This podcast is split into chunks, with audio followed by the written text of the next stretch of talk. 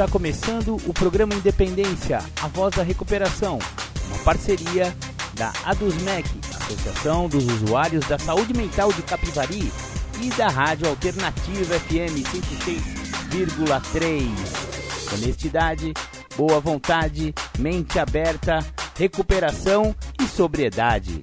Com vocês, Marco Melo.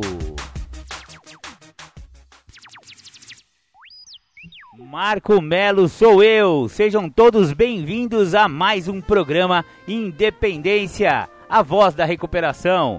Estamos muito felizes com a presença de todos. Obrigado pela audiência. Hoje no programa Independência falaremos a respeito do tal do décimo passo, do guia para trabalhar os passos de narcóticos anônimos. Assunto este que vemos há 10 semanas já trabalhando com os passos de narcóticos anônimos. Bacana, bacana. Agora para começar o programa, como sempre, The Flanders, um dia perfeito. Bacana, você ouviu The Flanders, um dia perfeito. Eu gosto de iniciar o programa Independência sempre com essa música, porque ela fala daquele alcoólico, aquele alcoólatra, gente de quem? É, sabe aqueles gente de quem? Que acha que o alcoolismo não pode é, chegar até ele porque ele tem família boa, ele tem muito dinheiro, ele tem carro do ano, ele tem piscina em casa. E portanto, uma pessoa bem-sucedida jamais poderia ser considerada um alcoólatra. Porém, lamento informar, mas o alcoolismo acomete de 10 a 15% de qualquer tipo de pessoa, independentemente de raça, credo, cor, nível socioeconômico ou nível cultural. Então, o alcoolismo vai também pegar aquele cara que tem muito dinheiro, não adianta. E essa, essa música fala justamente disso. Fala daquele cara bem sucedido, que era é, ídolo do esporte, que tinha dinheiro, tinha tudo, e mesmo assim você viu que ele terminou, né? Olhando no espelho, não reconhecendo a si mesmo no espelho. E é o que acontece no fundo do poço do alcoolismo. Obviamente que o fundo do poço, de quem tem muito dinheiro, é diferente do fundo do poço daquele alcoólatra pobre. Lógico, o alcoólatra pobre tá na sarjeta. O alcoólatra pobre acaba puxando uma carroça com um monte de cachorro latindo em, em volta. É esse que acontece com o alcoólico que não é, é bem sucedido, digamos assim, né? Portanto, você te, tome muito cuidado com o alcoolismo, independente do seu nível econômico, porque o alcoolismo acomete qualquer tipo de pessoa. Bacana, bacana. Agora vamos para o nosso tema do dia de hoje, guia para trabalhar os passos de narcóticos anônimos. Hoje vamos falar sobre o passo 10. Enunciado do passo 10, do décimo passo de narcóticos anônimos, ele diz assim: Continuamos fazendo o inventário pessoal e quando estávamos errados, nós o admitimos prontamente. O que, que significa isso? Você lembra que eu falei no, no, no, durante todos esses dias que a gente está falando sobre os passos de narcóticos anônimos, sobre o guia para trabalhar os passos, eu falei que os três últimos passos do programa de 12 passos, eles são guias, é, são, são passos coringa. Exatamente, são passos que a pessoa pode começar a praticar com um dia sóbrio, com um dia limpo, a pessoa já pode praticar o décimo passo, pode praticar o décimo primeiro passo e pode praticar o décimo segundo passo. Então agora vamos estudar um, o primeiro dos três passos coringa. Porque os nove passos anteriores, eles têm que vir na ordem, porque eles aumentam de complexidade ao longo do programa. Então, eu preciso de coisas que eu aprendi no primeiro passo para eu fazer o segundo. Eu preciso de coisas que eu aprendi no primeiro e no segundo para fazer o terceiro. E assim sucessivamente até o nono passo, que digamos que são os passos de trabalho pessoal. No, no nono passo da semana passada, nós nos livramos do, dos entulhos do passado. Nós fizemos reparações diretas às pessoas que nós prejudicamos. E isso é muito importante, é um passo muito avançado no programa de recuperação de 12 passos de narcóticos anônimos. Agora no décimo passo, eu continuo fazendo inventário, mas ai, Marcão, de novo esse negócio de escrever inventário. Você é chato, hein, cara? Não, não. Não sou eu. O programa sugere que não é mais aquele inventário que a gente fez do quarto passo, é uma coisa. Esse inventário que eles chamam de inventário pessoal e não o inventário moral. O inventário pessoal, ele é uma espécie de balanço do dia. Ao longo do dia, nós já fizemos as nossas besteiras. Não tem jeito, não tem como você ao longo de um dia não ter se descontrolado emocionalmente, não tem como você não ter sido grosseiro com a sua mãe, com a sua esposa, com o seu filho, com o seu chefe, com o seu encarregado ou com o seu subalterno, né? Dependendo do caso. E ao longo do tempo, a gente começa a aprender, pela prática do décimo passo, a fazer cada vez menos besteira em vez de ficar é, respondendo às pessoas, sendo aquela pessoa que reage muito a tudo, a gente começa a perceber que é melhor não reagir. Tem coisas que é melhor não responder. Tem, tem atitudes que é melhor não tomar. E o décimo passo nos ajuda nesse sentido. Então eu chego no final do dia e eu analiso o dia que passou. É isso o inventário pessoal. Eu vou. Muitas pessoas, muitos companheiros fazem isso por escrito durante o dia. Ah, mas lá vem Marcão falar de escrever. É, mas é uma escrita rapidinha. Você vai ficar 10, 15 minutos no máximo na prática do décimo passo, porque com a prática você vai pegando assim o michié da coisa. Então você vai chegar lá antes de você ir dormir, no final do seu dia, você vai ver e vai analisar o que, que você fez ao longo do dia. Errou? Não errou? Se você errou, você reparou? Você fez é, os, as, as, reparações necessárias? Pediu desculpa para sua mãe, que você tratou ela com grosseria? Simples assim. Com a prática do programa, as pessoas se tornam melhores pessoas. E é esse o, o objetivo de uma pessoa que parou de usar droga através do programa de, de recuperação de narcóticos anônimos e agora ele quer ser uma pessoa melhor. Porque ficar, continuar sendo um chato, continuar sendo o cara mala que você era antes de, de, quando você usava droga. Então, se você não nem entra em recuperação, cara. Se for para ser o mesmo mala, volta lá pra favela de onde você saiu, cara. Sabe? Então, aqui você tá para fazer um programa de recuperação, para ser uma pessoa melhor. Aí é que tá o pulo do gato da recuperação. Parar de usar droga é fácil, difícil é ficar sem usar droga pro resto da vida. Difícil é ser uma pessoa melhor. Difícil é se livrar dos entulhos, né? Das coisas ruins que a gente vai acumulando ao longo da vida. E o programa é justamente para isso, para ser uma pessoa melhor. É para isso que estamos aqui. Maravilha, maravilha. Então vamos ao texto do, do décimo passo. O Marcão já falou demais. Meu Deus do céu, 4 minutos e 47 segundos esse cara falando aí. Então vamos continuar aqui com o texto do décimo passo do Guia para Trabalhar os Passos de Narcóticos Anônimos. Através do trabalho dos primeiros nove passos, nossas vidas mudaram intensamente, muito além do que esperávamos quando chegamos a Narcóticos Anônimos.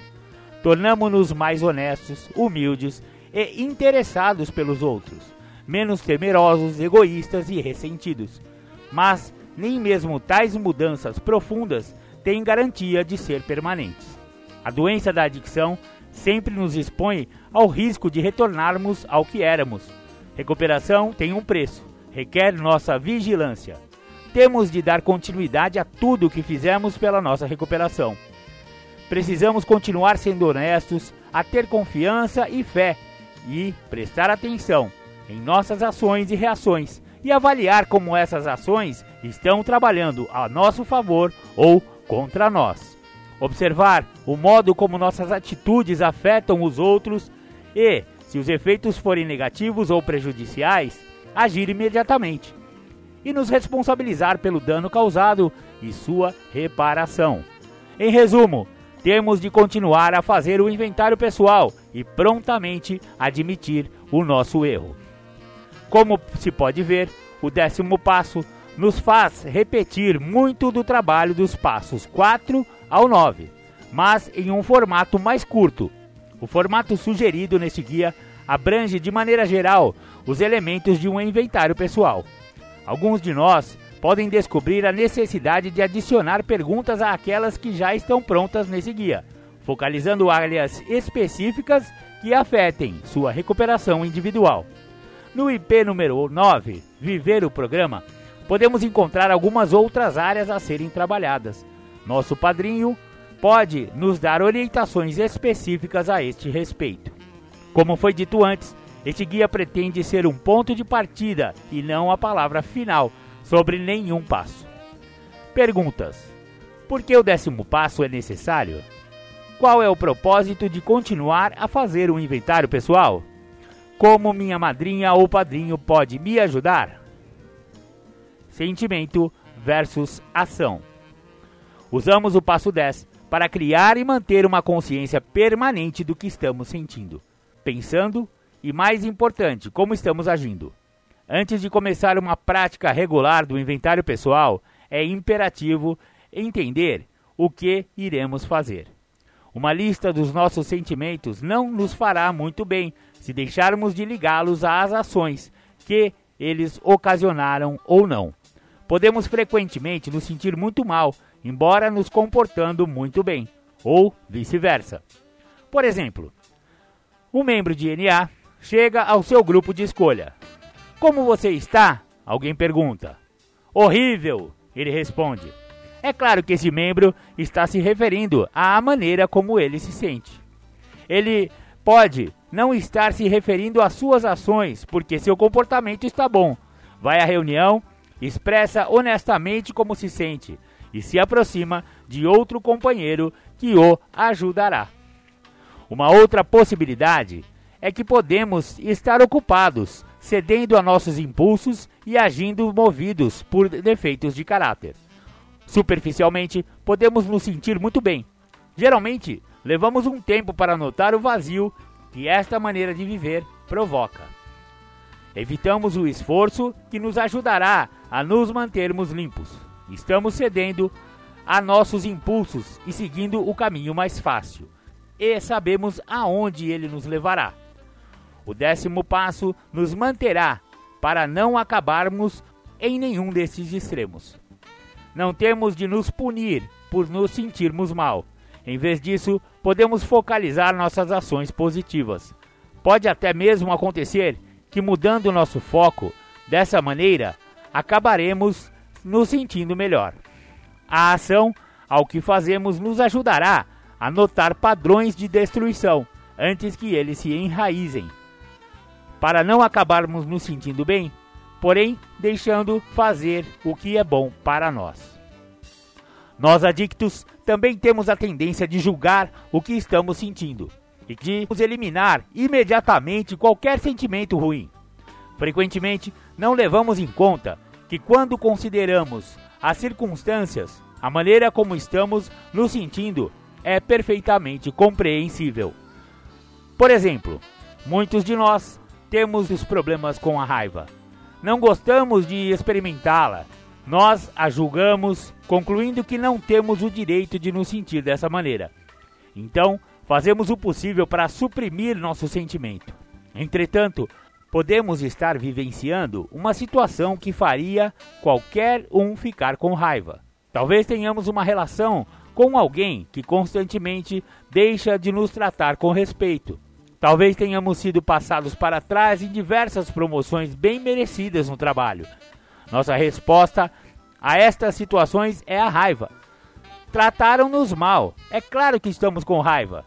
Chega agora o momento em que nossa recuperação pode nos impulsionar para frente, para um maior autorrespeito, ou nossa doença pode nos sugar para dentro de nossa neblina espessa de depressão e ressentimento. Tudo isso tem a ver com nossa maneira de reagir à raiva.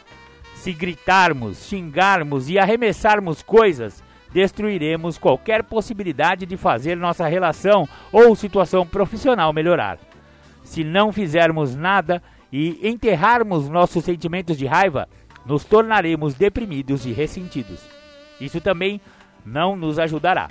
Mas, se agirmos afirmativamente, as coisas podem melhorar. Pelo menos sabemos quando é hora de desistir e fazê-lo sem arrependimentos. Algumas vezes, a única coisa a fazer com nossos sentimentos é senti-los. Não precisamos reagir a eles. Por exemplo, se perdemos alguém, sentiremos dor. Nossa dor pode continuar por um longo tempo. Ela passará quando tivermos sofrido o suficiente.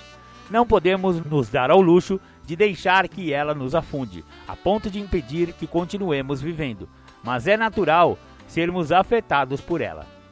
Podemos ficar facilmente perturbados e ter dificuldades ao participar de atividades que deveriam ser agradáveis.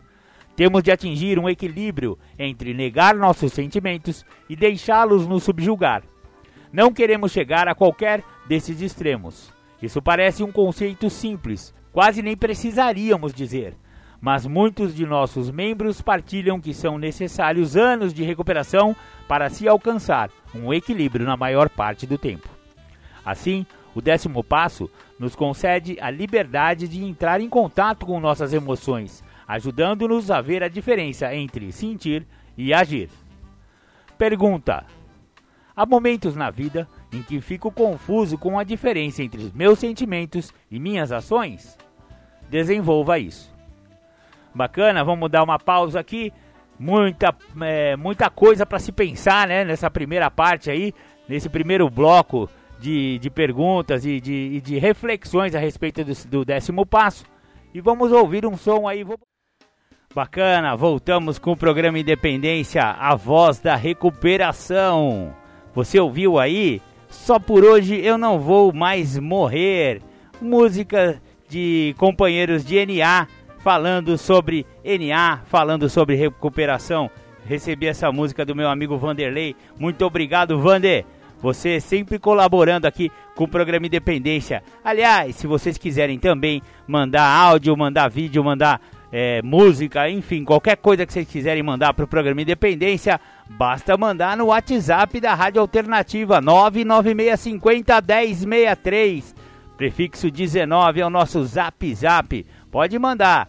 E se vocês souberem ou tiverem, né, alguma informação a respeito das coisas que a gente fala aqui, ou então das músicas que a gente toca aqui, é só mandar também nesse mesmo WhatsApp e depois num próximo, numa próxima oportunidade a gente fala a respeito. Maravilha, maravilha. Vamos dar continuidade aqui ao décimo passo do guia para trabalhar os passos de narcóticos anônimos. O tópico que vamos falar agora é certo e errado.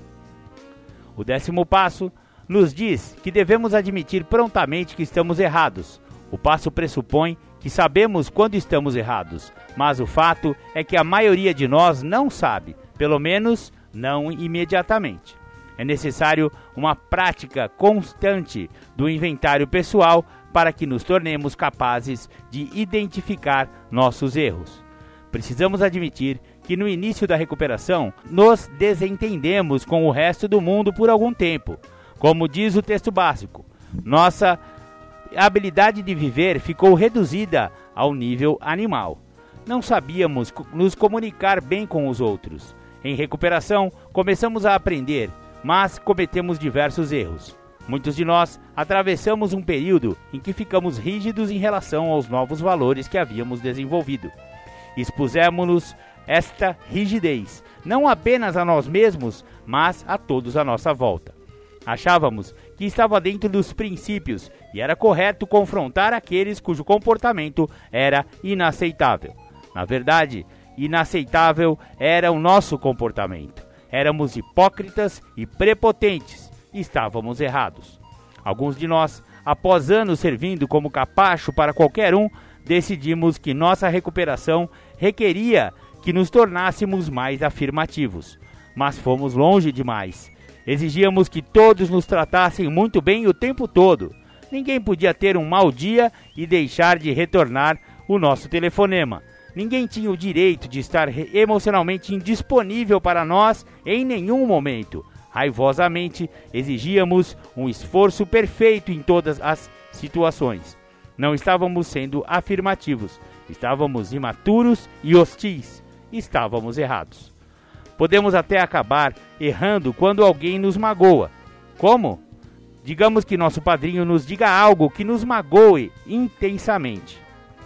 Em vez de concordar com ele, falamos para 10 ou 12 dos nossos melhores amigos nas três reuniões seguintes. Antes que uma semana termine, a metade de nossa comunidade local e de NA estará falando sobre a sujeira com que o fulano contou para os seus afilhados. Isso se não distorcerem a história. Então, a situação começou sem que estivéssemos errados, mas terminamos sendo responsáveis pelos danos causados à reputação do nosso padrinho no programa, o local onde ele precisa tanto quanto nós para cometer erros e se recuperar. de acordo com o seu próprio ritmo. Perguntas: Houve momentos em minha recuperação em que estava errado e só me dei conta mais tarde? Quais? Como meus erros afetam minha própria vida e a dos outros? É muito difícil perceber quando estamos errados. Admitir nossos erros pode ainda ser mais desafiador. Como em nosso nono passo, temos de ser cuidadosos para não causar mais danos ao reconhecer nossas falhas. Por exemplo, alguns de nós percebemos que machucamos alguém próximo, talvez porque a pessoa parou de falar conosco, mas não estamos totalmente certos do que falamos ou fizemos de errado. Em vez de dar um tempo para refletir ou perguntar à pessoa, optamos por cobrir todas as possibilidades, fazendo uma admissão genérica. Abordamos a pessoa e dizemos: Por favor, perdoe-me por qualquer coisa que eu tenha feito para te ofender ou machucar durante todo o tempo que nos conhecemos. O décimo passo requer um tempo para reflexões pessoais em situações como essa.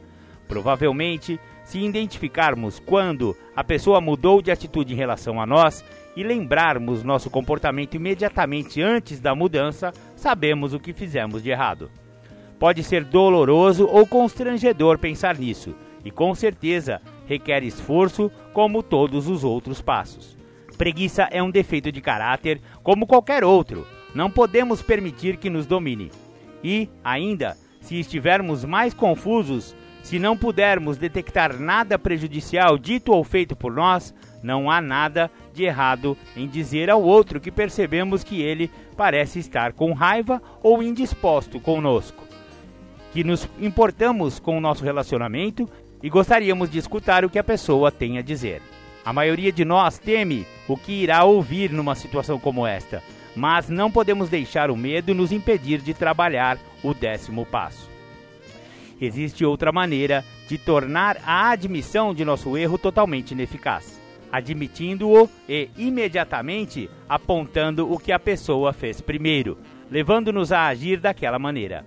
Por exemplo, suponhamos que um de nossos filhos tenha se comportado mal. Então gritamos e xingamos. Se, ao reconhecermos nosso erro, dissermos a ele que a sua atitude nos levou a agir daquela forma, apenas enviamos uma mensagem de justificativa, errando duplamente. Diferentemente do que acontece entre os passos 4 e 9, nos quais abordamos acontecimentos passados, o passo 10 pretende nos manter atualizados, não desejamos deixar que erros não resolvidos se acumulem. Devemos tentar nos manter o melhor que pudermos a par do que estamos fazendo. A maior parte do nosso trabalho consiste em fazer ajustes constantes em nossos pontos de vista. Se nos percebemos sendo negativos e reclamando o tempo todo, podemos passar algum tempo pensando nos motivos para sermos gratos. Precisamos prestar atenção à maneira como reagimos quando fizemos algo errado. Nosso primeiro impulso foi dar a desculpa? Alegamos ser vítimas de má influência alheia ou de nossa doença? Excluídas todas as desculpas, somos responsáveis pelo que fazemos. É bem possível que os defeitos de caráter tenham levado o melhor de nós, mas isto não é desculpa para o nosso comportamento. Precisamos assumir a responsabilidade e continuar dispostos a deixar que nossas imperfeições sejam removidas. Pergunta: quando estávamos errados, nós o admitimos prontamente. O que significa isto para mim? Houve momentos em minha recuperação em que piorei a situação falando precipitadamente ou culpando outra pessoa pelo meu comportamento? Quais foram? Como a pronta admissão de meus erros ajuda a modificar meu comportamento? O passo 10 ressalta a necessidade de continuarmos fazendo um inventário pessoal e parece afirmar que, com isso, pretendemos apenas descobrir quando estávamos errados. Mas como identificar os momentos em que falhamos sem que, para comparar, haja outros em que estejamos certos? Identificar as situações em que agimos corretamente e formar valores pessoais são parte do inventário, tanto quanto identificar nossas falhas.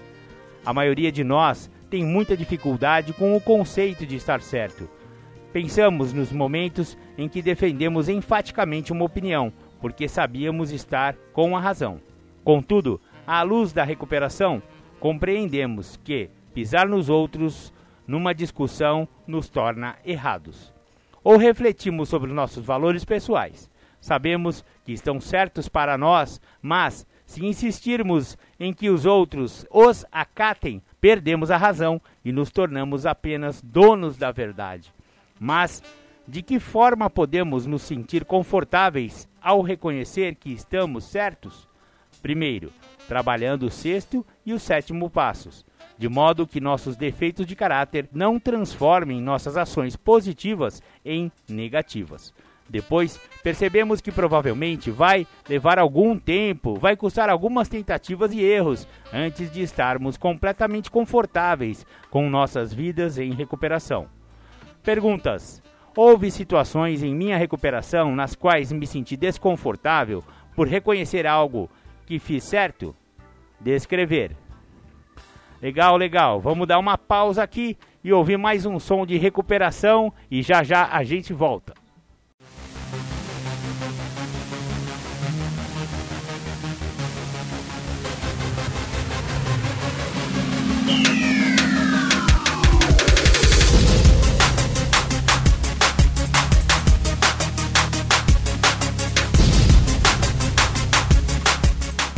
Você está ouvindo o programa Independência, a voz da recuperação. Para participar ou tirar suas dúvidas, ligue 3492 3717 ou então pelo WhatsApp 99650 1063. Voltamos com o programa Independência. Antes da nossa vinheta, você ouviu aí o Nosso Amor é DNA. Música também que o companheiro Vanderlei mandou aí pra gente. Obrigado, Vande. Achei uma belezinha essa música. Essa menininha aí arrancou lágrimas deste gordelo que vos fala. Maravilha, maravilha. Vamos dar continuidade aí ao décimo passo do programa do Guia para Trabalhar os Passos de Narcóticos Anônimos. O tópico que vamos estudar agora é com que frequência deveríamos fazer o inventário pessoal. O livro Isso Funciona nos diz que se a nossa meta é manter diariamente a nossa autopercepção, é bom nos sentarmos ao fim de cada dia para trabalhar este passo. Necessitamos deste exercício diário para tornar isso um hábito e internalizar os princípios espirituais desta atividade. À medida que ficamos limpos e nossos dias de abstinência contínua se tornarem semanas, meses e anos, descobriremos que fazer um inventário pessoal tornou-se uma segunda natureza. Descobriremos que manter o caminho de nossa adequação espiritual acontece naturalmente, sem que tenhamos de pensar muito sobre isso. Perceberemos imediatamente quando estivermos indo numa direção que não desejamos, ou quando adotamos um comportamento que certamente nos causará algum mal. Nós nos tornaremos capazes de corrigir isto. De algum modo, a frequência na formalização de nossos esforços no inventário pessoal pode depender da experiência com a recuperação. No princípio, alguns de nós nos sentávamos pela manhã ou no fim do dia, ou talvez nas duas ocasiões, e dávamos uma passada no IP9 viver o programa ou coisa semelhante, e assim medíamos a nossa temperatura espiritual. O fato é que desejamos fazer isso até se tornasse um hábito até que fosse uma segunda natureza, monitorar continuamente nossa recuperação e estado espiritual, perceber imediatamente quando estávamos nos desviando do caminho certo e modificar a atitude. Pergunta: por que é importante continuar a fazer o inventário pessoal até que se torne uma segunda natureza? O inventário pessoal. As próximas perguntas se referem às áreas gerais que desejamos abordar num inventário pessoal. Pode haver momentos em que nosso padrinho queira que façamos um inventário de uma área específica de nossas vidas, como relacionamentos românticos ou padrões no trabalho, ou sugerir questões específicas a serem acrescentadas. Devemos sempre consultar nosso padrinho em qualquer trabalho que estejamos fazendo. Aí, pessoal, na, na sequência desta, deste tópico inventário pessoal, são sugeridas 36 perguntas para que a gente reafirme a nossa recuperação todo dia. Então, algumas dessas perguntas a gente pode responder num dia, ou a gente pode pegar quais são as mais importantes e colocar. Eu não vou ler todas as perguntas e vamos dar continuidade ao guia. Quem quiser se aprofundar nas perguntas do inventário pessoal do décimo passo, a sugestão é que procure NA, que procure uma sala de narcóticos anônimos lá. Você terá acesso às literaturas, né? E você pode adquirir um livro desse que eu tenho aqui em minhas mãos. Foi assim que eu fiz e é assim que dá certo. Maravilha, vamos dar continuidade. Princípios espirituais. No décimo passo, focalizaremos autodisciplina, honestidade e integridade. Autodisciplina é essencial para a nossa recuperação. Quando estávamos usando, éramos autocentrados e auto-obcecados. Sempre procurávamos a saída mais fácil, cedendo a nossos impulsos, ignorando qualquer oportunidade de crescimento pessoal. Se houvesse algo em nossas vidas que exigisse um compromisso regular, é provável que só prosseguíssemos se não fosse muito difícil, se não atrapalhasse nossa autoindulgência ou se tivéssemos vontade. A autodisciplina da recuperação nos pede certas atitudes, querendo ou não. Precisamos ir às reuniões, mesmo se estivermos cansados, ocupados no trabalho, nos divertindo ou desesperados. Precisamos ir regularmente, mesmo quando, especialmente quando, estivermos nos sentidos hostis às necessidades de nossa recuperação. Vamos a reuniões, telefonamos para o nosso padrinho, trabalhamos com os outros, porque optamos pela recuperação INA e estas são as ações que ajudarão a assegurá-la. Algumas vezes fazemos nossas atividades entusiasmo, outras precisamos de toda a nossa boa vontade para lhes dar continuidade. Com e, às vezes, elas se tornam tão entranhadas em nosso cotidiano que quase não percebemos que as estamos realizando. Perguntas: Por que o princípio da autodisciplina é necessário neste passo? Como a prática do princípio da autodisciplina neste passo afeta toda a minha recuperação? O princípio da honestidade se origina do passo 1 e vai frutificar no passo 10. Estamos geralmente, no mínimo, surpresos com a amplitude e profundidade de nossa honestidade, neste ponto da recuperação. Enquanto antes só tardiamente podíamos ter uma visão honesta só percebíamos nossas verdadeiras motivações muito depois que a situação havia passado. Hoje, somos capazes de ser honestos a nosso respeito, enquanto a situação está ocorrendo. Pergunta: Como o fato de estar consciente de meus erros, honestidade comigo, ajuda a mudar meu comportamento? O princípio da integridade pode ser muito complexo, mas é a integridade acima de tudo que comanda a nossa capacidade de praticar os princípios. De fato, ela consiste em saber quais princípios e em que medida precisamos praticar numa dada situação. Por exemplo, estamos do lado de fora de uma reunião, certa noite, e começamos a participar de um grupo que está fofocando sobre alguém do programa. Vamos supor que se discuta um caso que a mulher do nosso amigo vem tendo. E sabemos que é verdade, porque nosso melhor amigo nos contou ontem Saber o que fazer nessa situação exige cada gota de integridade que possuímos. De que princípios espirituais necessitamos nessa situação? Honestidade, tolerância, respeito, contenção. Provavelmente, nosso primeiro impulso seria correr e condenar a fofoca, pois sabemos que o nosso amigo se sentiria ferido ao descobrir que seus assuntos particulares estavam sendo discutidos publicamente. Mas, com esta atitude, poderíamos confirmar a veracidade da fofoca e feri-lo ainda mais, ou ser prepotentes e humilhar as pessoas envolvidas. Na maioria das vezes, não é necessário provar nossa integridade, enfrentando uma situação que não aprovamos. Há algumas alternativas que poderíamos utilizar nessa situação: mudar de assunto, ou dar uma desculpa e nos retirar. Qualquer uma dessas escolhas transmitirá uma mensagem sutil dos nossos sentimentos e ao mesmo tempo nos permitirá ser coerentes com nossos princípios, poupando o nosso companheiro tanto quanto possível. Perguntas: Que situações em minha recuperação me exigiram praticar o princípio da integridade? Como reagir?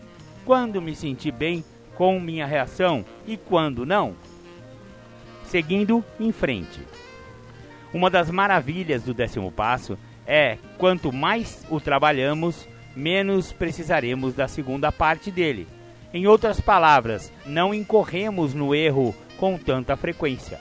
Quando iniciamos a recuperação, muitos de nós nunca tinham sido capazes de manter qualquer tipo de relação por um período longo. Certamente, nenhum em que resolvêssemos nossos conflitos de maneira mutuamente respeitável e saudável. Alguns de nós brigavam violentamente com as pessoas e depois nunca mais falavam dos problemas que haviam causado a discussão. Outros foram ao extremo oposto, nunca discordavam das pessoas com que estivessem envolvidos, quer fossem amizades bem próximas ou parentes. Parecia mais fácil manter distância do que correr o risco de criar um conflito com o qual precisávamos vir a lidar. Finalmente, alguns de nós simplesmente abandonavam qualquer relacionamento no qual surgissem conflitos. Independentemente do quanto magoamos outra pessoa, isso parecia mais fácil do que encarar um problema e construir uma relação mais consistente. O décimo passo torna possível para nós ter relacionamentos duradouros e precisamos ter relacionamentos duradouros, especialmente em NA. Acima de tudo, dependemos do, uns dos outros. Muitos de nós sentem-se profundamente ligados às pessoas que chegaram a NA conosco e continuaram. Prestamos serviço juntos, dividimos apartamento, casamos com companheiros e às vezes nos divorciamos deles. Celebramos marcos nas vidas de cada um. Aniversários, formaturas, compras de casa, promoções, aniversários de recuperação. Lamentamos perdas juntos e confortamos uns aos outros nos momentos de dor. Nossas vidas estão em contato e formamos uma história compartilhada. Somos uma comunidade. Ao mesmo tempo que aprendemos a admitir quando estávamos errados, vimos surgir uma liberdade diferente de qualquer experiência anterior. Admitir nossos erros torna-se tão natural para nós que nos surpreendemos que algum dia isso tenha nos apavorado tanto. Talvez por termos nos sentido inferiores durante tanto tempo, a admissão de um erro nos fizesse sentir como se estivéssemos revelando o nosso segredo mais profundo, nossa inferioridade. Mas, ao trabalharmos os passos e percebermos de que forma alguma éramos inferiores, que tínhamos valor como qualquer um, passou a não ser mais tão avassalador admitir nossas falhas. Começamos a nos sentir inteiros. Perguntas: Como o décimo passo me ajuda a viver no presente? O que estou fazendo de diferente como resultado do trabalho do décimo passo? Trabalhar o décimo passo torna possível alcançar mais equilíbrio e harmonia em nossas vidas. Descobrimos que estamos felizes e serenos com muito mais frequência. Sentir-se mal torna-se tão raro que, quando isso acontece, é um sinal de que alguma coisa está errada. Podemos identificar prontamente a causa de nosso desconforto escrevendo um inventário pessoal. A liberdade pessoal, que vem sendo construída desde que começamos a trabalhar os passos, aumenta nossas escolhas e opções. Temos liberdade total para criar qualquer tipo de vida que desejamos. Começamos a procurar sentido e propósito em viver. Perguntamos-nos se o estilo de vida que escolhemos ajuda o adicto que ainda sofre ou, de alguma maneira, faz o mundo um lugar melhor. O que estamos procurando encontraremos no 11 passo. Maravilha, maravilha! O 11 passo é o passo do próximo programa Independência, onde trabalharemos o programa de 12 passos. Maravilha, legal. É, o décimo passo, como vocês veem, é, é um passo que ele pode ser feito em qualquer momento da recuperação da pessoa. Não necessariamente você precisa é, fazer na sequência do nono para o décimo. O décimo passo, que é você rever o dia que você viveu, fazer perguntas para si mesmo, responder essas perguntas para poder identificar quais foram as falhas do dia e, quando estiver errado, admiti-las e repará-las, isso é muito importante. É muito bacana e é muito libertador você terminar o seu dia e a cada vez mais você menos erra. Quanto mais quanto maior a prática do décimo passo, menos chances de errar ao longo do seu dia. E isso quando for introjetado na sua vida, quando se tornar um hábito, uma regularidade, simplesmente é uma maravilha para o adicto E é, é, são essas fórmulas que fazem a vida de um adicto em recuperação ser muito melhor do que qualquer vida que eles jamais imaginaram poder ter. Maravilha, maravilha. Então vamos para os nossos apoios culturais e depois do intervalo a gente volta.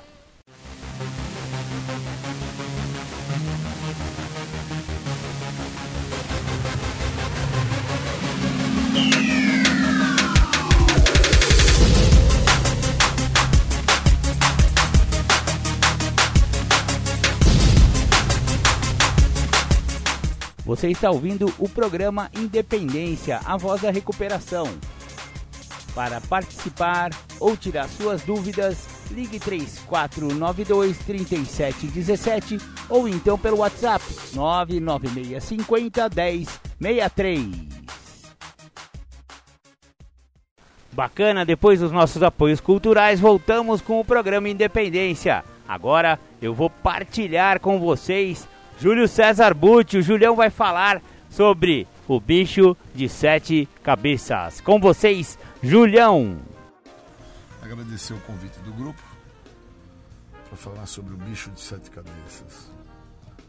É um tema que eu trabalho ele na minha recuperação desde que eu entendi a primeira pergunta que está escrito no guia para trabalhar os passos o que significa para mim a doença da adicção. Durante muito tempo eu acabei por fazer uma tempestade em copo d'água. Durante muito tempo eu acabei por transbordar o copo com a última gota. E o bicho de sete cabeças é quando eu faço isso, uma tempestade em algo que não necessita, não me cobra essa tempestade. É quando eu fico a olhar as situações que estão se apresentando de uma maneira muito intensa, sem entender que a grandiosidade que o programa me proporciona está em olhar as coisas de uma forma mais simples. É um programa simples, é uma literatura simples, mas para pessoas que são muito complicadas. No meu caso, eu sou extremamente complicado, 110%. E com isso eu faço sim um bicho de sete cabeças em qualquer coisa.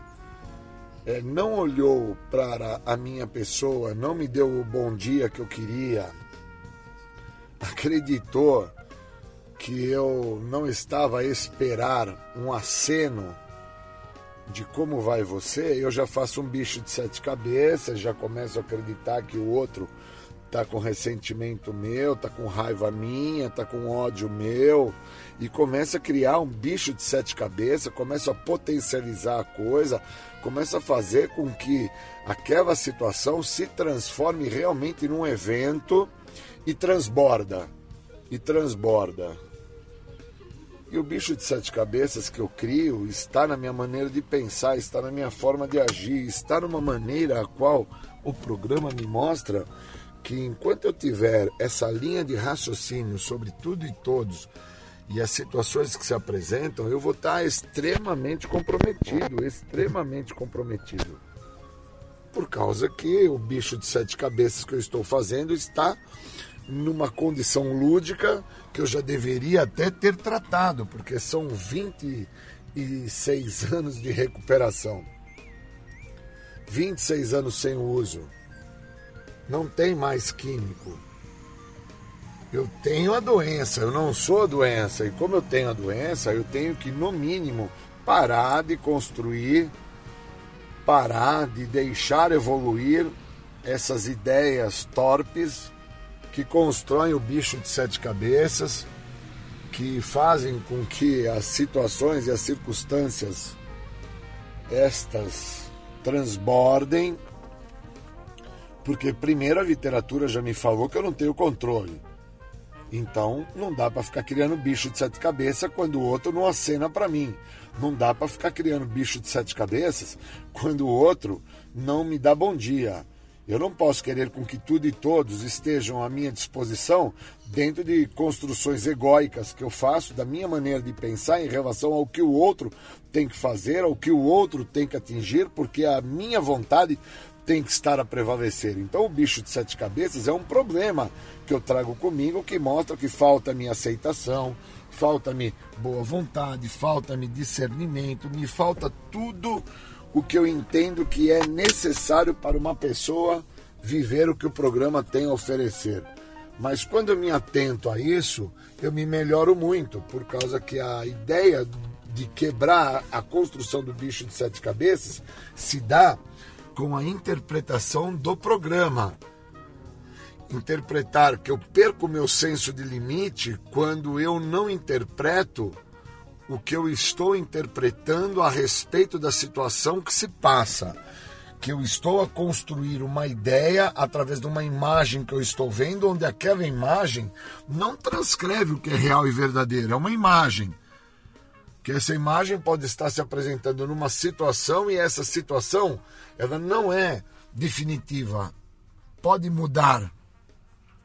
Então eu construo o bicho de sete cabeças em algumas situações, construo nessas situações esse bicho de sete cabeças, porque eu não vejo a importância que existe no que o programa tem a oferecer. E enquanto eu não ver isso, eu estou extremamente comprometido.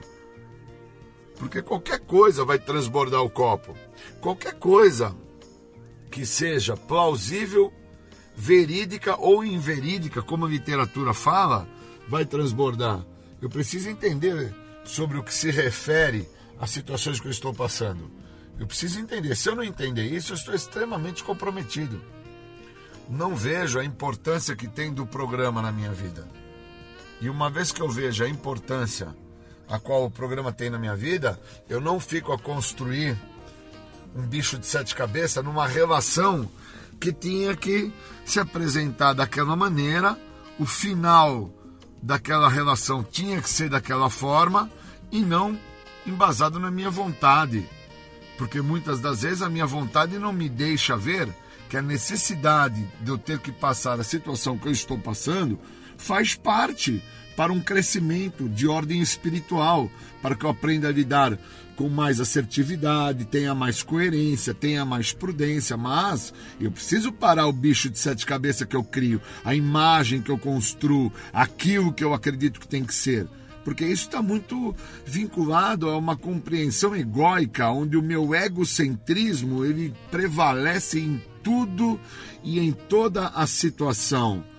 É como aquela criança ferida que, por não estar sendo atendida, ela começa a bater o pezinho e aquele rei bebê desta criança exige com que tudo e todos o assistam. E com isso cria-se então essa ideia do bicho de sete cabeças.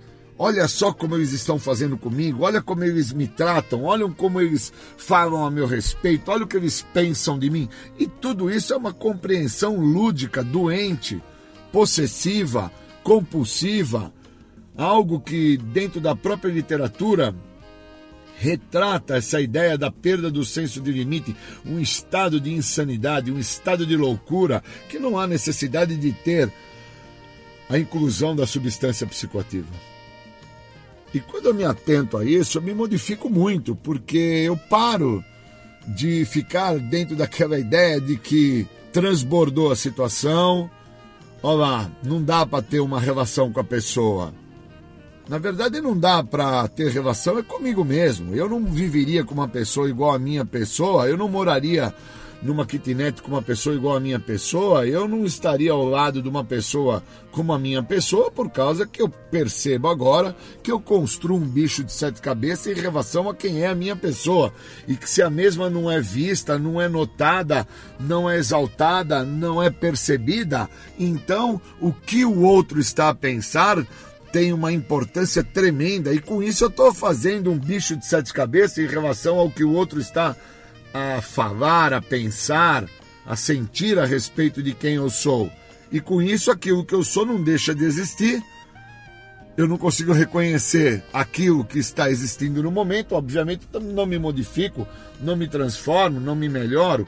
Eu preciso entender o que está se passando. Se eu não entendo o que está se passando, esse bicho de sete cabeças que eu construo sobre a minha identidade fica em evidência. Aí tudo e todos que estão ao meu lado, para mim, eu passo a desconfiar, eu passo a projetar, eu passo a não perceber a importância que existe do programa que me fala em aceitar, me fala em tolerar, me fala em me modificar. Existem princípios espirituais dentro de cada passo, de cada tradição, de cada conceito, que eu tenho que, no mínimo, dar uma devida atenção, mas quando eu estou dando uma devida atenção a algo que eu faço um bicho de sete cabeças, que é a forma como o outro está a falar comigo, a maneira como aquele local não recebeu um papel que eu tinha que ir lá protocolar, quando eu faço um bicho de sete cabeças, na fila que eu estou do banco, por que, que o caixa não está atendendo na velocidade que eu quero, da maneira que eu quero, da forma que eu acho certo?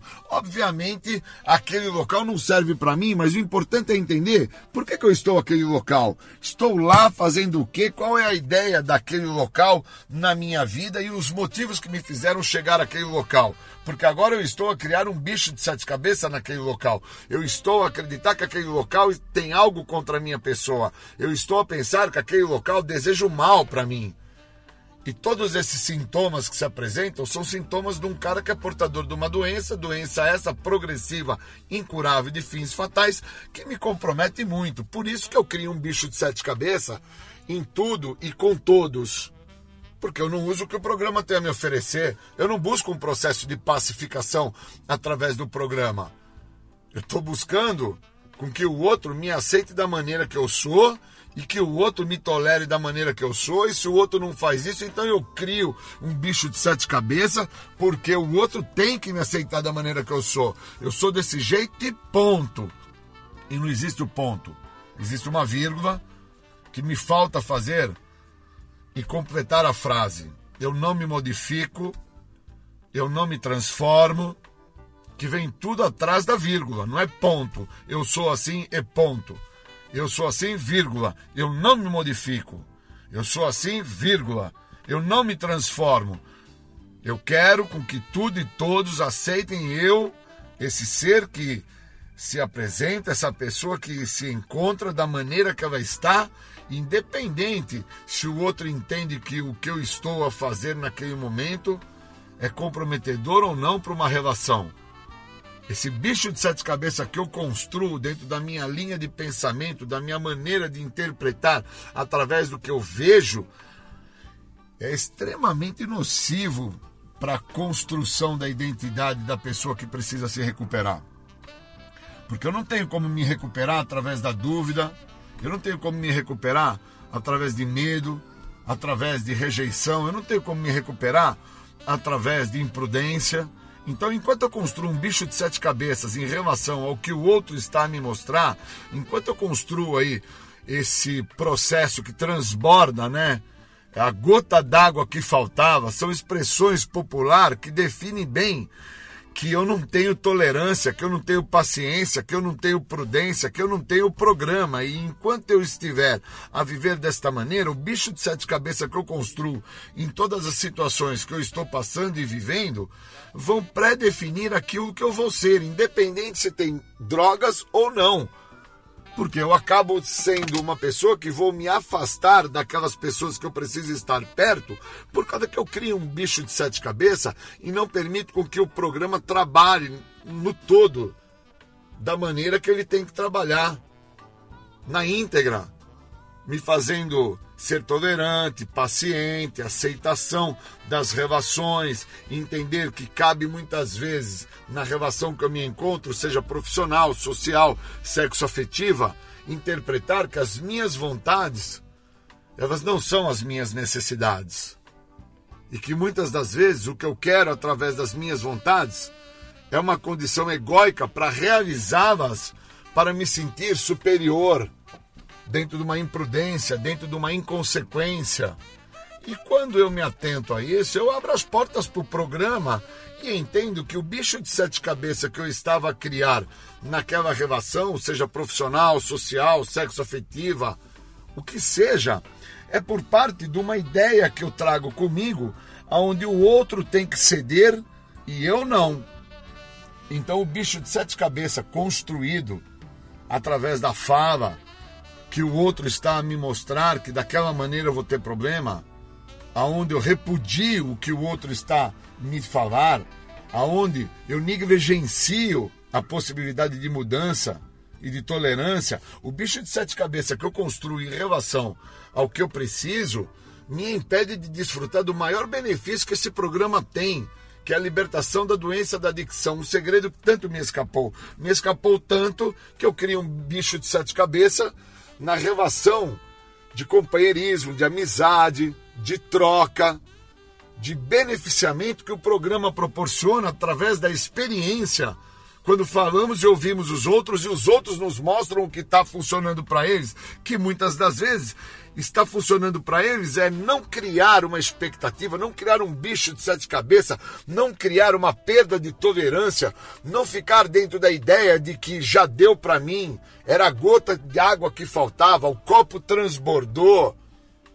Que são manifestações que me impedem de ver a importância que tem desse programa no todo e não somente naquela ideia a qual eu cheguei há 25 anos atrás no programa, a qual eu permaneci por 20 anos acreditando e que com isso eu construí muitos bichos de sete cabeças, que era o parar de usar álcool e droga e que agora para mim está muito claro que o problema não está em parar mais de usar álcool e droga, está em não construir e não permitir com que eu crie bicho de sete cabeças através da fala do outro, através da relação com o outro, através da expectativa que eu crio no outro. Queria desejar um bom dia, bons momentos e uma boa percepção através do que o programa tem a oferecer. Obrigado e bons momentos.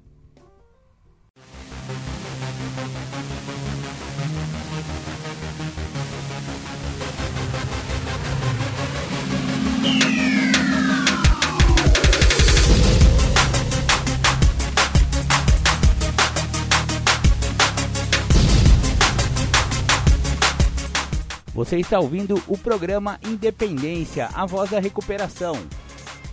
Para participar ou tirar suas dúvidas, ligue 3492 3717 ou então pelo WhatsApp 99650 1063. Bacana, voltamos com o programa Independência. Você ouviu aí Júlio César Butti, Julião falou sobre bicho de sete cabeças.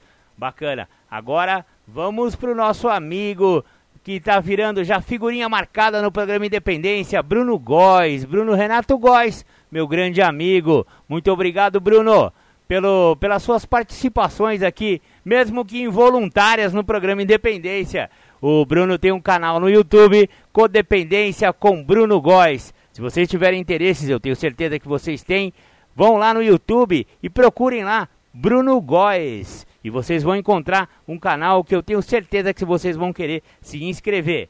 Então, com vocês, Bruno Góes, e o assunto que ele vai tratar é o que a família deve fazer depois da internação. É, dona Maria, você que é codependente, você que tem um filho que deu trabalho, que, que você precisou interná-lo, seja voluntária ou involuntariamente, uma hora ele vai sair da internação. E aí, o que fazer? É, esse vídeo, quer, dizer, aqui não é vídeo, aqui é áudio, né? Mas é um vídeo lá no YouTube, vocês vão saber o que, que Bruno Góes, especialista em codependência e independência química, tem para dizer sobre esse assunto. Com vocês, Bruno Góes. E cá estou eu para falar é, sobre pós-tratamento aí, né? Pós-internação. Eu até ia colocar no tema, né? Pós-tratamento. E, e, aí eu fiquei pensando e eu falei, não, tá errado. Não é pós-tratamento, é pós-internação. Porque o tratamento ele não para, o tratamento ele não acaba, o tratamento ele continua. Né? Então eu acabei retificando o tema ali, eu coloquei pós-internação e é justamente sobre isso que eu quero falar no dia de hoje. O tratamento ele não para, o tratamento ele continua. Bom, sem mais enrolações, sem mais apresentações, vamos direto para o tema então. É, como eu falei, eu acredito que a grande maioria das, das pessoas, né, quando me perguntam isso, no fundo, no fundo, o principal medo dessas pessoas é a recaída. A minha pergunta é: o que é que ele estava fazendo para a manutenção do seu tratamento? E isso por mais banal que pareça, por mais simples, por mais óbvio que pareça, é uma pergunta extremamente importante. E por que, que eu digo que é importante? Porque ela responde muitas coisas. O mais óbvio é a resposta que vem de imediato sempre. As pessoas me respondem assim: ele não estava fazendo nada. E isso é muito óbvio. Se ele recaiu, é porque ele não estava fazendo. Mas a grande questão que eu sempre fico me perguntando é: por que ele não estava fazendo? Por que, que ele não estava participando de um grupo de autoajuda? Por que, que ele não estava frequentando um psicólogo? Por que, que ele não estava participando de alguma coisa é, é, dentro da sua religião? Por que, que ele não estava indo para um médico? Ou até mesmo, muitas das vezes, eu até me ofereço me procure, me mande uma mensagem. Tem algumas pessoas aqui que estão tá participando da live hoje que eu até combinei. Pô, vamos conversar. Pede para ele falar comigo, eu vou conversar com ele. E por que que eu faço isso? E por que que é tão importante essa manutenção? E é aí onde entra é, uma questão que eu sempre insisto nela. Fica até meio repetitivo, mas é onde a maioria das pessoas erram. É onde a maioria das pessoas se perdem a compreensão de que a adicção, dependência química, de fato é uma doença. E para além de uma doença, é incurável. Isso é inquestionável. Isso não é negociável. Isso não dá para é, é, barganhar, não dá para brincar. Não é o Bruno que está dizendo isso. Não sou eu. Isso quem diz é a Organização Mundial da Saúde. Isso quem diz é a literatura de Narcóticos Anônimos, que foi escrita em 1956. Isso quem diz é a literatura de Alcoólicos Anônimos, que foi escrita em 1935. Então, é, é, não foi assim, ah, alguém pensou e deu essa ideia. Não é, é, essa questão de de fato ser uma doença, ser um transtorno, estar lá catalogado, né? No Código Internacional de Doenças, está lá catalogado no CID. Para além disso, está explícito, é incurável. Isso significa que não é negociável. É a mesma coisa quando uma pessoa descobre que tem diabetes eu fui lá no médico, fiz uns exames de rotina e o médico vira para mim e fala assim: Bruno, você é diabético. Não é mais negociável.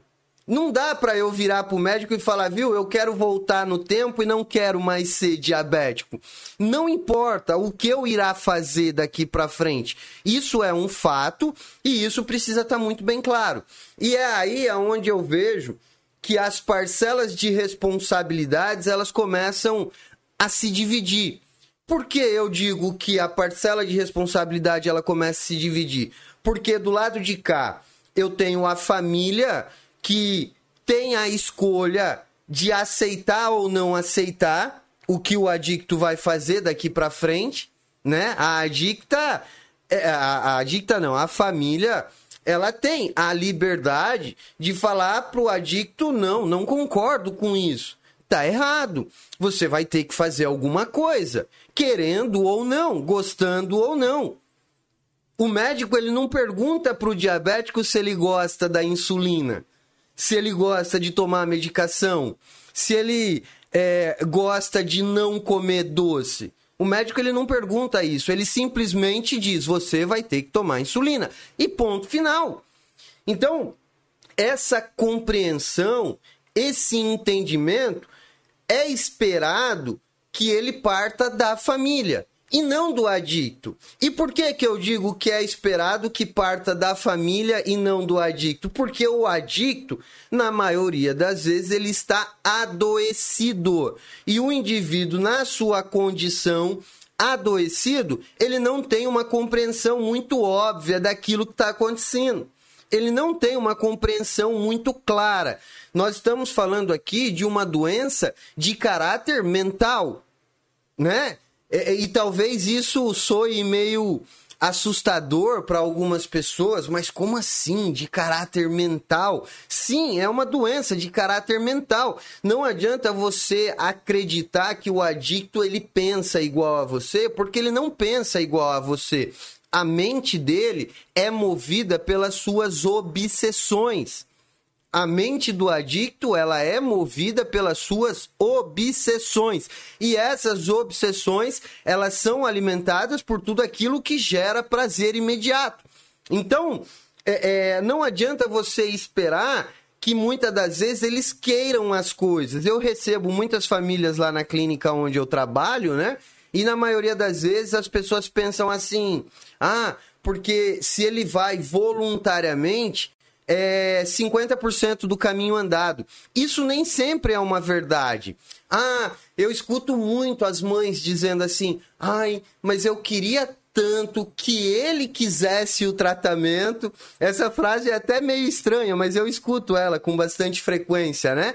Ai, mas eu queria tanto que ele quisesse. E precisamos entender que de fato é uma doença de caráter mental. E se nós estamos falando de um indivíduo, de um indivíduo que sofre de uma doença de caráter mental e está adoecido, está em crise dentro da sua doença, é a mesma coisa o diabético quando está com a sua glicemia a mais de 400, a mais de 500, não é opcional tomar ou não tomar insulina. Alguém vai ter que intervir e se ele não concordar em tomar insulina, alguém vai ter que dar insulina nele, porque senão ele vai morrer é um caso de vida ou morte. Se ele chegar num hospital, por exemplo, e falar assim: não, não quero tomar insulina, ele vai ter que tomar, querendo ou não.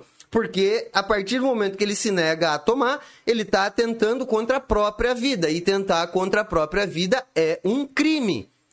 É um crime. Então o hospital tem a responsabilidade de preservar a vida daquele indivíduo, o hospital tem a responsabilidade de preservar a vida daquela pessoa. E nós, como responsáveis, como responsáveis, e agora eu não estou falando mais no campo legal, né? Eu estou falando no campo moral, família. É, nós, como responsáveis, temos o dever também de preservar a vida dessa pessoa, porque ela sofre de uma doença de caráter mental, estando em crise, ela não vai concatenar com lógica, não vai ter muita coerência o que ele vai pensar. Logo, alguém tem que intervir nesse processo. Por isso que a pergunta ela se torna tão importante quando eu pergunto: mas o que é que ele estava fazendo para a manutenção do seu tratamento? E a família do lado de cá responde nada. E aí vem a segunda pergunta: por que é que você aceitou isso? Por que é que você concordou com isso? Em qual momento você negociou isso com ele e ele te convenceu de que não precisaria fazer nada? Perceba que é aí aonde a parcela de responsabilidade ela começa a se dividir. Uma parcela de responsabilidade responsabilidade é minha como familiar, mesmo é, sendo filho, esposo ou o que quer que seja, e outra parcela de responsabilidade é dele. É dele. Então, eu acho que o mais importante de tudo nesse momento aqui na live, né, é falar da nossa parcela de responsabilidade. É falar daquilo que compete a nós. Porque nem sempre, nem sempre, na grande maioria dos casos, o adicto ele vai querer de fato. Nem sempre. Na grande maioria dos fatos, ele não, na, na grande maioria dos casos, ele não vai querer. Na grande maioria dos casos, ele ele não vai concordar. Ele vai tentar negociar com você. Ele vai tentar barganhar. Ele vai falar que ele está trabalhando e que ele está pagando as contas dele em dia e que ele vai para academia e ele vai praticar esporte e ele vai fazer um monte de coisas, ele vai arrumar uma namorada, ele vai reconciliar o casamento dele, ele vai cuidar dos filhos, ele vai ficar em casa, ele vai prometer um monte de coisas, mas aquilo que de fato precisa ser feito, na grande maioria dos casos, acaba não sendo feito. E é esse o ponto de partida por onde a gente começa esse nosso encontro de hoje. O que de fato precisa ser feito então? Quando eu consigo compreender, quando eu consigo compreender o que é a adicção, o que é a dependência química e a gravidade, o quanto isso implica na minha vida e na vida dos meus, eu começo a entender a responsabilidade que eu tenho em ajudar, em conduzir. E eu não estou dizendo aqui que você precisa amarrar o cara dentro de casa e dar uma dose de recuperação nele na marra. Não é isso que eu estou dizendo. O que eu estou dizendo aqui é que existe alguns meios pelo qual você pode conduzir essa situação para que ele tenha a necessidade de fazer sem que ele perceba que ele está sendo conduzido, sem que ele perceba que a coisa já está acontecendo. Um exemplo disso, muitas das vezes, é quando a família chega lá na clínica, né, para um dia de visita, e isso é muito comum acontecer. A família chega e a primeira pergunta que sempre sai, sempre, essa é muito clássica. A pergunta é: Você está gostando daqui? E é muito óbvio, é muito óbvio que o adicto ele não vai gostar da clínica. Sem sombra de dúvidas. Nem eu gosto da clínica. Nem eu. É um lugar cheio de regras, tem um monte de disciplina, é monitorado, tem um monte de gente que fica lá o tempo todo observando para ver onde eu tô errando. Enfim, é um ambiente restrito, eu não posso fazer tudo que eu quero na hora que eu quero, do jeito que eu quero. Então, na maioria das vezes, não é legal. Não é bacana. Não é bom estar internado. Mas a pergunta é: o primordial é ele gostar? Porque o primordial não é ele gostar. Isso não é primordial. Isso nunca foi. Não é importante ele gostar. Nunca foi importante ele gostar. A grande pergunta é: o tratamento está funcionando? O tratamento está dando certo? E aí a gente acaba perdendo muito tempo, e quando eu digo perdendo muito tempo, eu vejo, na maioria das vezes, a família perdendo o tratamento todinho do adicto, preocupado se ele está gostando da clínica ou não, se a clínica está sendo legal ou não, é, se a clínica está é, é, tá fazendo bem para ele ou não. E a grande questão é que, volto a repetir, nós estamos falando de uma pessoa que vinha num padrão de descontrole comportamental, descontrole comportamental, que não se refere apenas ao vício, não se, refere, não se refere apenas ao vício, logo, estar num ambiente controlado, monitorado, não vai é, é, é ser tão agradável assim.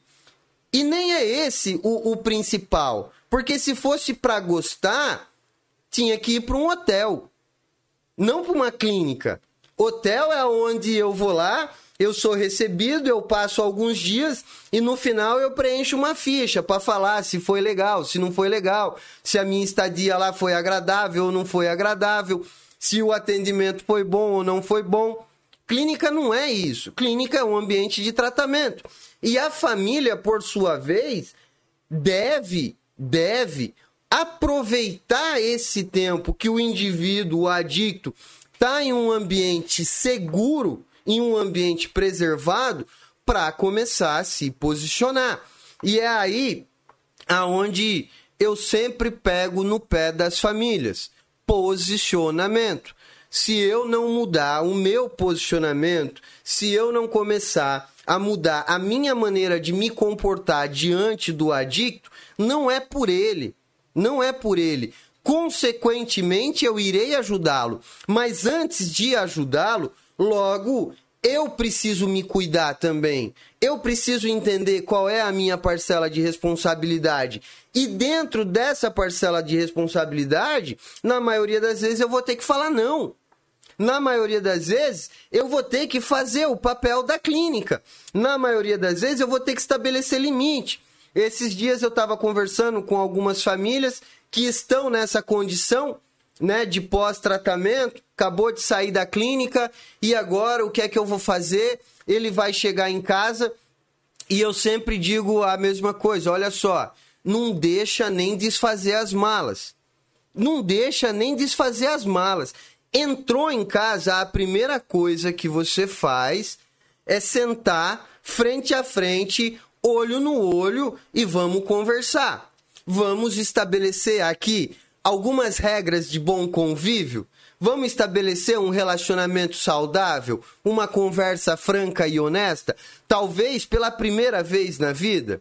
Talvez pela primeira vez na vida, porque em alguns casos é muito comum o adicto ele vai tomando um espaço na vida da família, ele vai consumindo um espaço na vida da família e a família já não tem mais nem o direito de, de opinar, já não tem mais nem o direito de falar.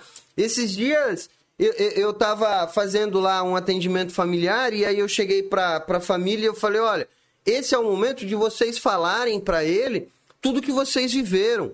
Toda a dor, toda a angústia, todo o sofrimento, todo o desespero, o quanto vocês ficaram mal, o quanto o comportamento dele interferiu na vida de vocês. Esse é o momento de vocês falarem sobre isso. E aí ela regalou o olho assim para mim, mas eu posso, eu posso falar sobre isso? Lógico que pode, deve, por que não? Aí logo vem aquela pergunta, mas e se ele não gostar? E eu volto a repetir a questão não é ele gostar, a questão é ele entender qual é a mensagem que você tem a passar para ele. E nesse momento, pós-internação, a primeira mensagem que tem que ficar muito clara, muito, muito, é inquestionável. A primeira mensagem que tem que ficar explícita é: a partir de agora, as coisas mudaram a partir de agora as coisas mudaram. E por que que eu digo que é essa mensagem que tem que ficar explícita de imediato? Porque por um impulso, mesmo que irracional e na maioria das vezes até é irracional, ele está voltando para o mesmo ambiente com, a mesmo, com as mesmas pessoas.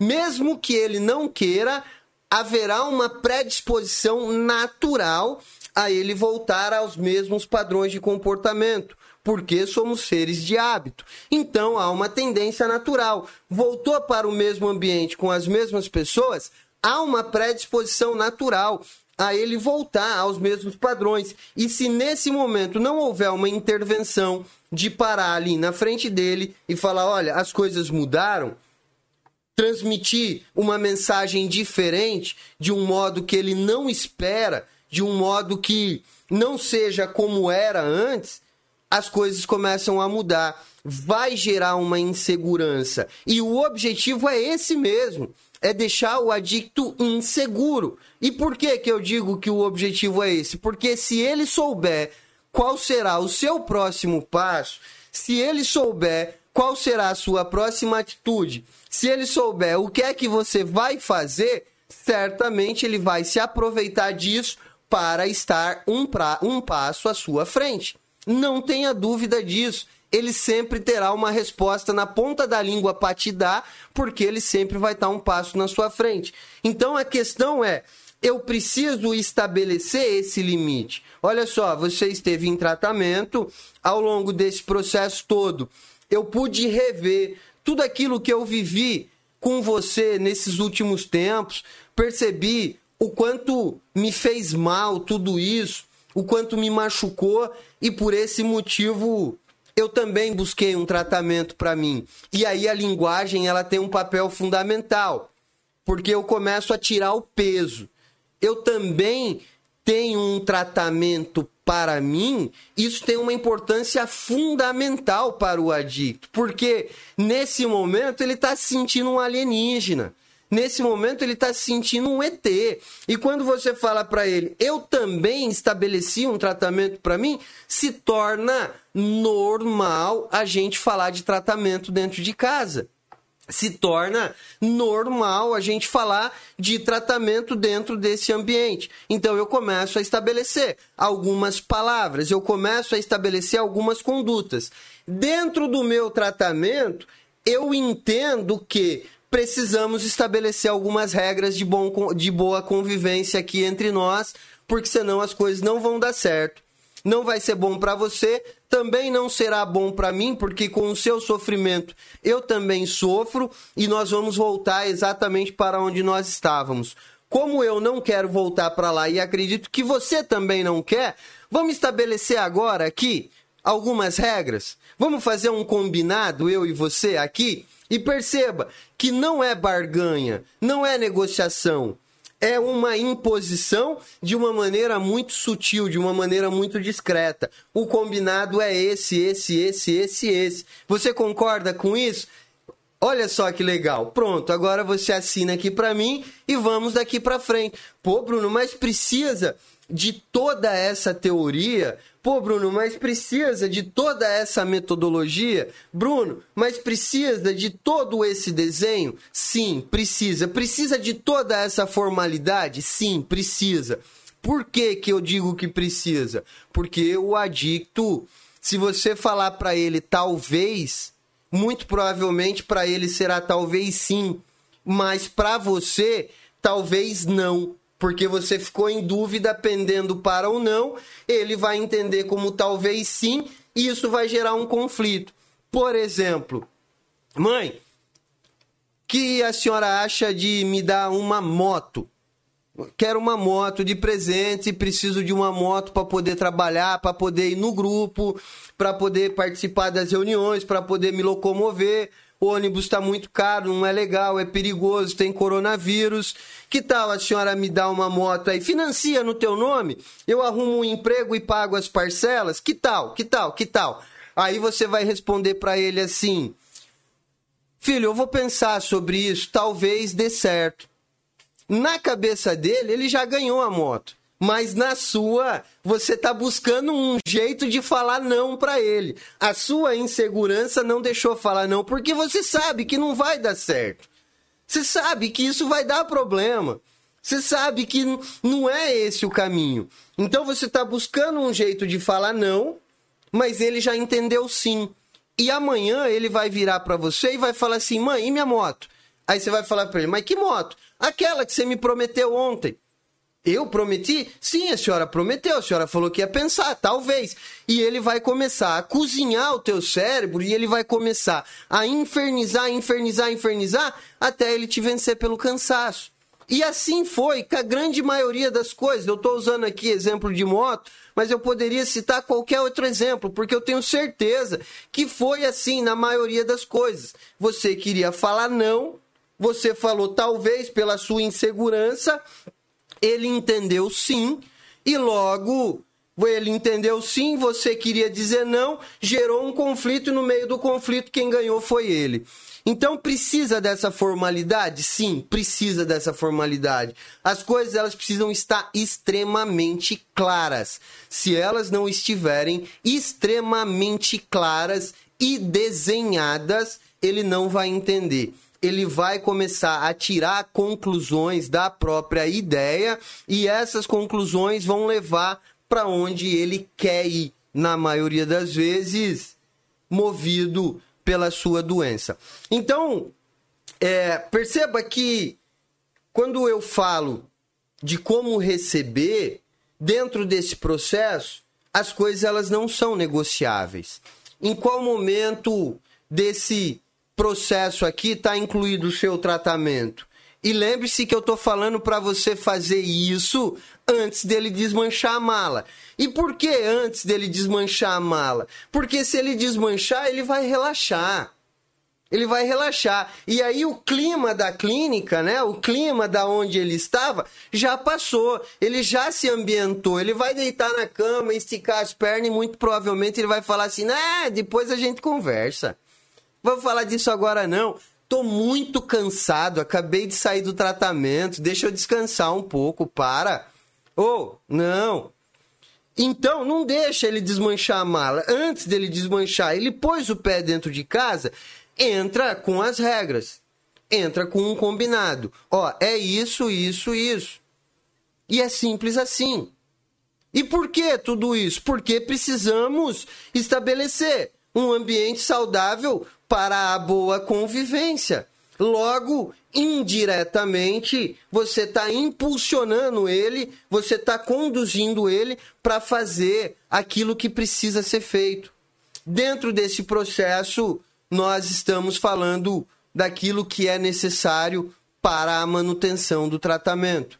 Grupo, psicólogo, psiquiatra, terapia, enfim, o que quer que seja. O importante é ter algo relacionado ao tratamento. Ah, Bruno, mas ele está trabalhando, ele está indo para academia, ele está é, arrumou uma namorada, arrumou uma família, ele tá pagando as contas dele, ele acorda todo dia cedinho, ele vai ali e faz é, é, a, a, o culto comigo uma vez por semana e tal. Só isso já, já não tá bom. A vida dele tá tão boa. Não, não tá bom. Não tá bom. E por que, que eu digo que não tá bom? Porque se o diabético ele não medir a glicemia dele todos os dias, ele não vai saber, ele não vai saber qual é a taxa. Logo, ele não vai saber qual é a dose que ele vai ter que tomar de insulina. Então, a manutenção do tratamento do, do, do adicto, a manutenção do tratamento é justamente para que ele possa fazer a medição. Assim como o diabético tem que medir a glicemia dele todos os dias, o adicto ele também tem que fazer o tratamento dele, fazer a manutenção dele. Eu faço há 17 anos. Fazem 17 anos que eu tô limpo, 17 anos que eu tô em recuperação, 17 anos que eu não uso droga, 17 anos que eu não tenho contato com nenhum tipo de substância, mas ainda assim eu, eu me mantenho dentro de um processo. Eu tenho contato com adictos em recuperação todos os dias. Eu me relaciono com pessoas que estão em recuperação todos os dias. Eu tenho os meus mecanismos de tratamento para todos os dias. Então, não dá para brincar, não dá para negociar, não dá para barganhar. Ah, Bruno, mas ele está indo para missa todos os dias comigo, ele vai lá, ele assiste o culto,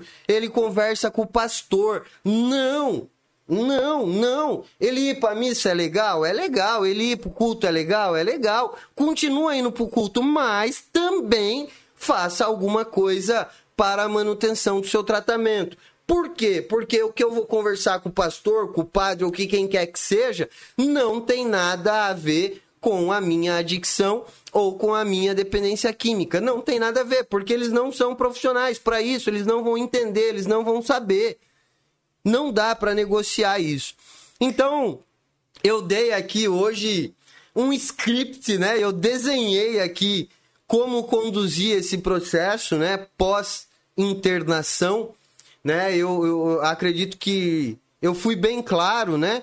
Com aquilo que eu, eu, eu acredito ser primordial, ser fundamental para o processo. E quando eu digo processo porque de fato é um processo. A recuperação, ela não acontece do dia para a noite. Né? Não é simplesmente eu parar de usar droga. O processo ele é ao contrário. A minha vida ela tem que ter um sentido e um significado para que eu não precise usar droga. É diferente as coisas. Eu não paro de usar droga para ter uma vida que vale a pena ser vivida. Não. Eu vivo uma vida que vale a pena ser vivida para que eu não precise usar droga. E isso precisa estar tá muito bem claro para vocês. Acredito eu essa ser uma das grandes parcelas de responsabilidade da família. Conduzir, ajudar, auxiliar. E se tiver que apontar, se tiver que mostrar, mostre. Mostre. É melhor eu pecar pelo excesso, entre aspas, né? Eu pecar por ter falado, do que morrer na dúvida de não ter falado. É melhor eu é, é, errar fazendo do que ficar na dúvida se ia dar certo ou não.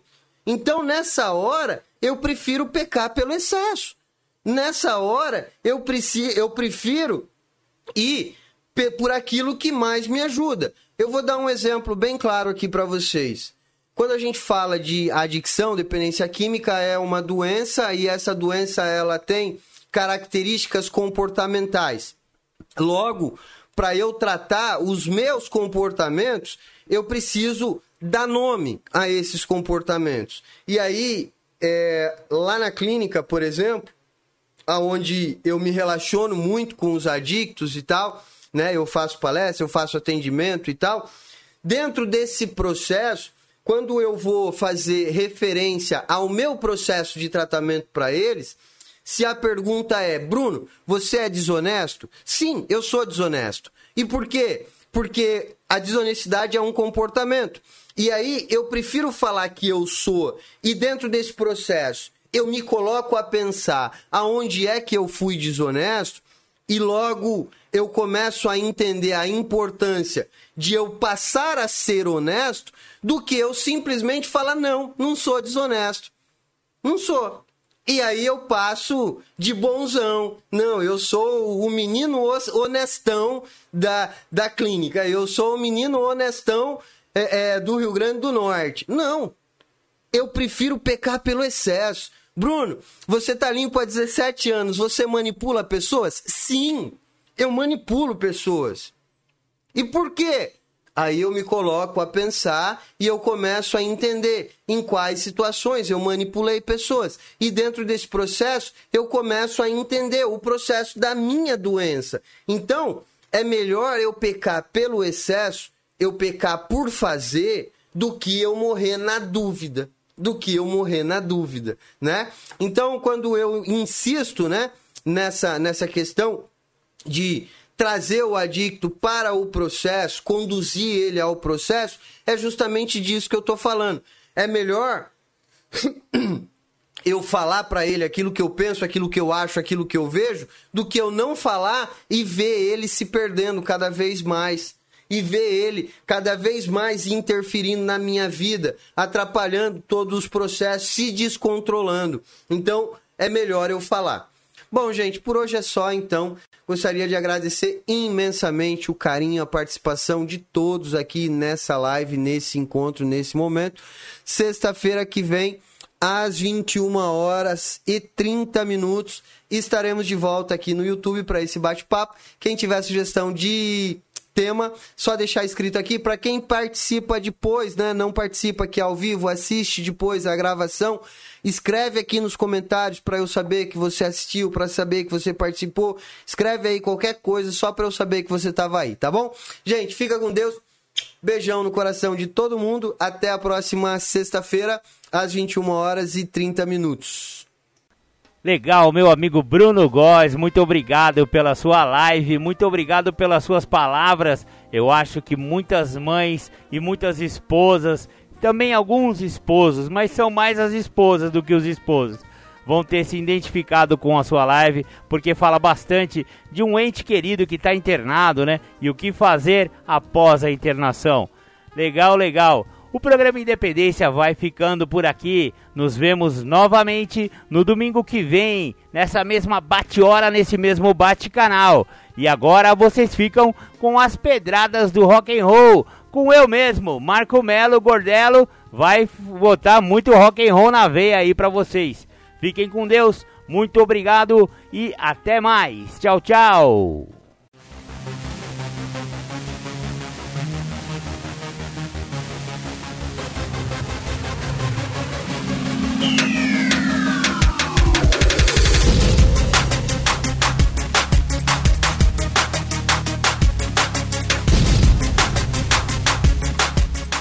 Você ouviu o programa Independência, a voz da recuperação, uma parceria da ADUSMEC, Associação dos Usuários da Saúde Mental de Capivari e da Rádio Alternativa 106,3.